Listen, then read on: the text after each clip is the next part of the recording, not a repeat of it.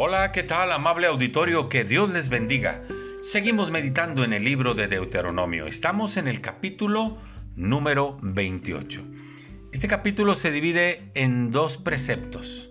Las bendiciones que vamos a tener si obedecemos a la voz de Dios o bien las maldiciones que vamos a tener por desobedecer la voz de Dios. En esa tónica está todo este capítulo 28.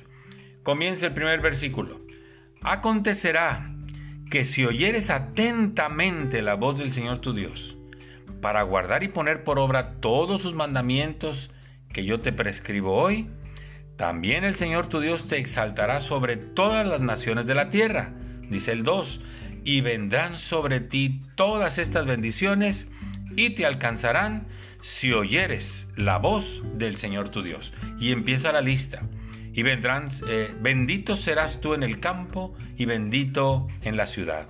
Bendito el fruto de tu vientre, de tu tierra, de tus bestias, las crías de tus vacas y los rebaños de tus ovejas.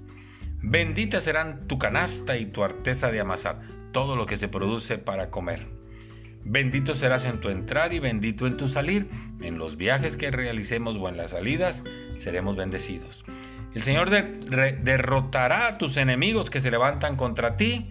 Por un camino saldrán contra ti y por siete caminos huirán de delante de ti. El Señor te enviará su bendición sobre tus graneros, sobre todo aquello en que pusieres tu mano, y te bendecirá en la tierra que el Señor tu Dios te da. Te confirmará el Señor por pueblo santo suyo, como te lo ha jurado, cuando guardares los mandamientos del Señor tu Dios y anduvieres en sus caminos. En esa tónica sigue hasta el versículo 14, las bendiciones de andar en la palabra del Señor. Luego dice el 15, pero acontecerá, si no oyeres la voz del Señor tu Dios, para procurar cumplir todos sus mandamientos, sus estatutos que te da hoy, te digo que vendrán sobre ti todas estas maldiciones y te alcanzarán. Y casi es todo lo contrario de lo que se dijo. Miren, dice el 16, maldito serás tú en la ciudad y maldito en el campo. Maldita tu canasta y tu arteza de amasar. Maldito el fruto de tu vientre, el fruto de tu tierra, la cría de tus vacas y los rebaños de tus ovejas. Maldito serás en tu entrar y maldito en tu salir. Y el Señor te enviará contra ti la maldición, quebranto y asombro en todo cuanto pusieres mano e hicieres, hasta que seas destruido y perezcas pronto a causa de la maldad de tus obras, por las cuales me habrás dejado. El Señor es así de radical y lo habíamos dicho anteriormente. O recogemos con el Señor o desparramamos.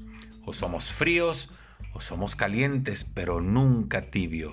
O estamos con Él o estamos contra Él. Recibamos la bendición de Dios guardando su palabra. Muchas gracias, que Dios les bendiga, hasta pronto.